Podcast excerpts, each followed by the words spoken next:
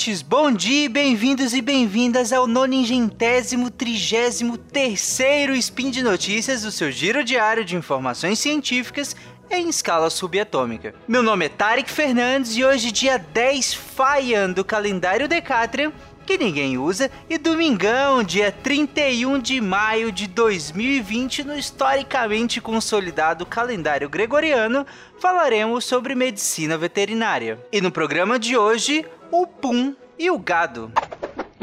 Speed Notícias.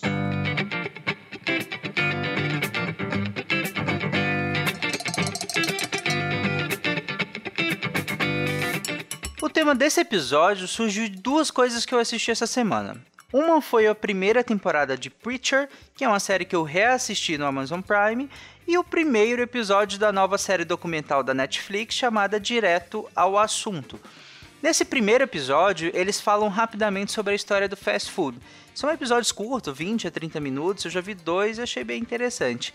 E num dado momento desse primeiro episódio, eles citam o impacto ambiental da pecuária de corte, ou seja, a criação de bovinos para a produção de carne. Porém, no momento que eles citam a questão da produção de metano pelos bovinos para fazer essa associação com o impacto ambiental, a imagem que é mostrada, a ilustração que é mostrada nesse momento, são vários bois soltando pum. Tá, mas e aí, qual seria o problema disso? Bom, antes de responder diretamente essa pergunta, vamos relembrar rapidinho como é que funciona um, um ruminante. Lembrando que eu vou citar bois e vacas, mas ruminantes englobam uma série de animais, caprinos, ovinos, girafas, veados, mas eu vou focar aqui nos bovinos, ok? Os bovinos, eles são ruminantes porque eles ruminam, well, well, Sherlock Holmes.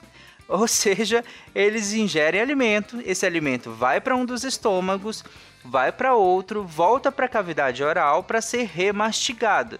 Depois ele volta, vai passar pelos estômagos e por fim o intestino, caminho natural. E viram que eu falei estômagos no plural. Essa é a característica dos animais poligástricos. Nós, os humanos, os cães, os gatos, vários outros animais, nós somos monogástricos. Já os bovinos são poligástricos, vários estômagos.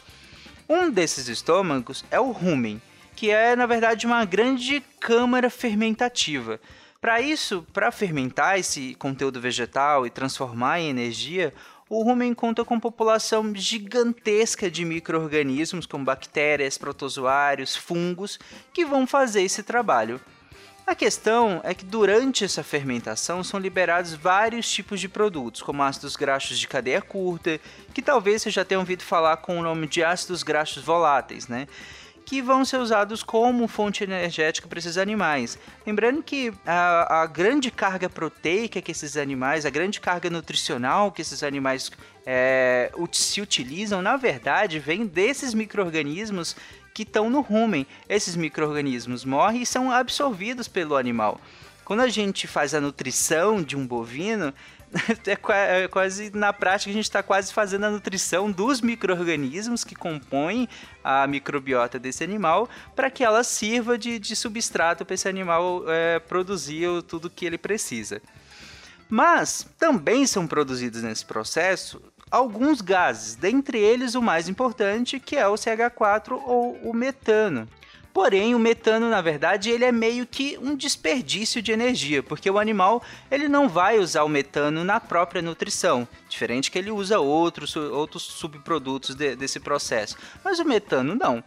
É, o, tudo bem que o metano ele tem um papel importante como aceptor de nitrogênio para garantir um bom ambiente fermentativo e tudo mais, mas não na quantidade que ele é produzido normalmente. Então ele é importante para que esse ambiente é, seja propício para que ocorra essa fermentação e todos esses, esses processos né, de nutrição e tudo mais, mas na quantidade que ele é produzido há um claro excesso aí.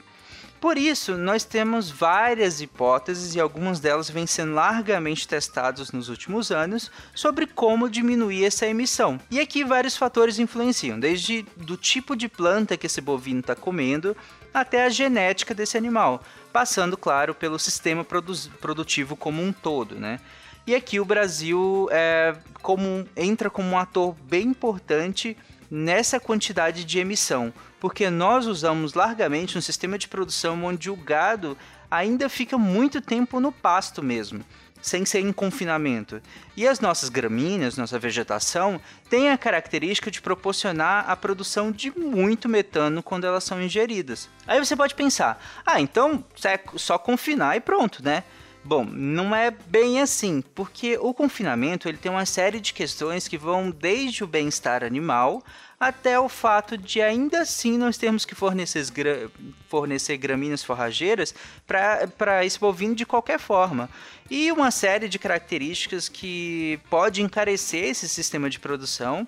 Se vocês quiserem, eu trago o, num próximo spin explicando especificamente como é que funciona essa questão do confinamento, mas guardem só que ah, eu ainda assim vou precisar fornecer gramíneas, eu ainda esse animal ainda vai continuar produzindo metano, tudo bem que pode ser que numa quantidade menor, dependendo do tipo de alimentação que você faça e principalmente da seleção genética que você faz da, desses animais, mas ainda assim há uma produção e tem uma série de, de outros complicadores esse sistema ser é, majoritariamente em confinamento e não em pasto, né? Como se faz muito aqui no, no Brasil. Até porque, uh, até agora, eu não falei por onde esse gás de fato sai. Né? Eu falei que no outro espinho eu posso falar de confinamento, mas nesse espinho aqui que o foco é essa questão do metano e, e por onde ele exatamente sai, e até agora eu ainda, na verdade, nem citei isso. Mas vamos pensar primeiro no ser humano. Quando você ingere muito ar ao comer, né, durante o, o processo de comer, às vezes você, você é, acaba ingerindo muito ar, você acaba arrotando mais ou soltando mais pum, ou tendo mais flatulência. A não ser a rota, né?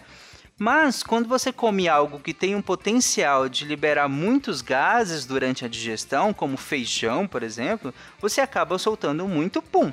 Nos bovinos também é assim. A diferença é que no processo fermentativo, esse processo fermentativo dos bovinos, que é muito mais importante do que no ser humano, vai acontecer ainda no estômago, em vez de acontecer no intestino. Então, se a maior quantidade de gases está no estômago, em um dos estômagos, esses gases vão, é, vão sair pela porta de cima em vez de saírem pela porta de baixo.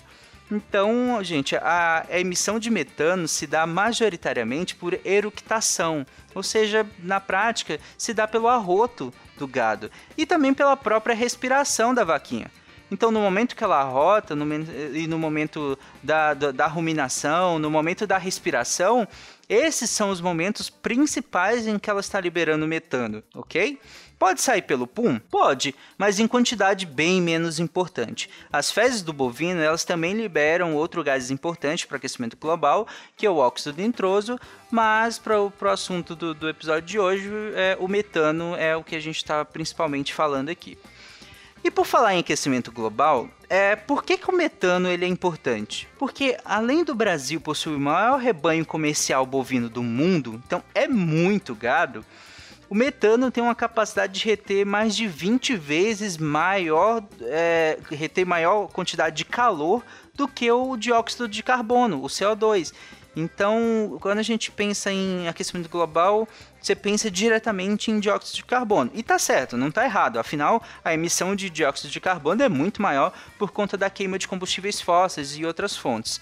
Mas essa característica do metano de reter né, de, de, conseguir reter muito mais calor do, do, que o dióxido de carbono, torna ele muito importante nessa subida média da temperatura do planeta.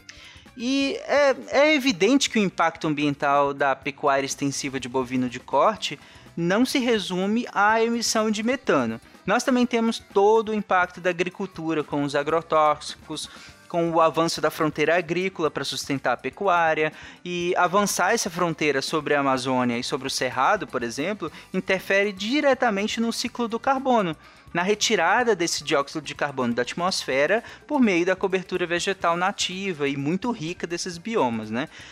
Além, claro, do impacto na biodiversidade em todo o ciclo da água, que também é bem evidente aí. Mas, voltando lá no início do episódio, eu citei a série Preacher porque nela a cidade de Anvil, onde se passa a primeira temporada, é alimentada por biogás, que é produzido a partir dos dejetos dos bovinos. Eles têm uma grande produção de carne e, e acabam fornecendo energia também para a cidade. Inclusive fica a indicação de série, ela é bem boa. Talvez nem todo mundo goste da temática e do estilo da série, mas é uma fica a indicação. Tem no Amazon Prime Video, é bem facinho de ver. Vai lá. E essa alternativa de produção de biogás, ela é uma, é uma boa alternativa, já tem várias tecnologias tentando uma maneira melhor de captar esse, mecan esse metano que é emitido pelos bovinos, né? É, para que seja produzido esse, esse biogás, para que é, seja produzida energia a partir desse metano e ele não se perca na, na atmosfera.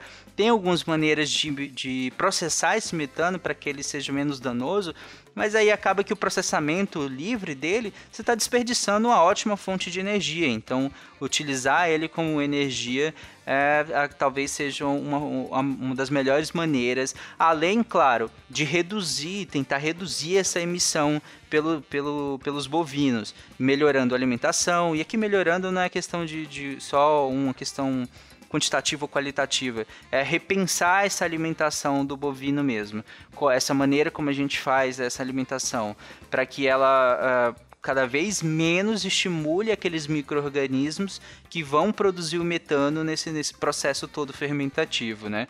Além disso, selecionar linhagens que já fazem isso naturalmente, que tenham um melhor aproveitamento dessa alimentação, mas sem tanta produção de metano. Enfim, tem uma série de, de características, tem uma série de possibilidades que pode ser explorada nesse sentido. Bom, e por hoje é isso. Todas as referências do que eu falei estarão na postagem desse episódio, inclusive o link para a série, tanto da Netflix quanto do Amazon Prime que eu falei.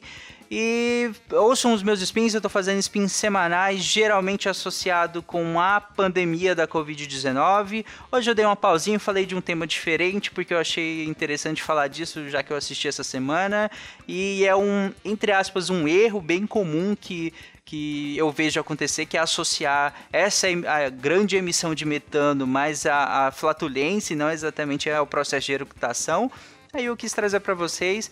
E é isso. Um grande abraço. Lembre-se de usar fio dental, comer beterrabas e amar os animais. Tchau, gente. Um beijo. Até semana que vem.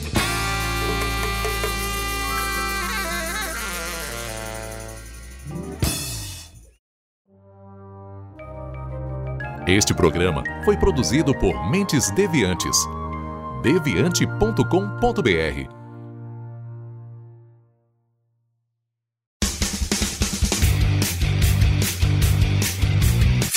Cortes, edição de podcast.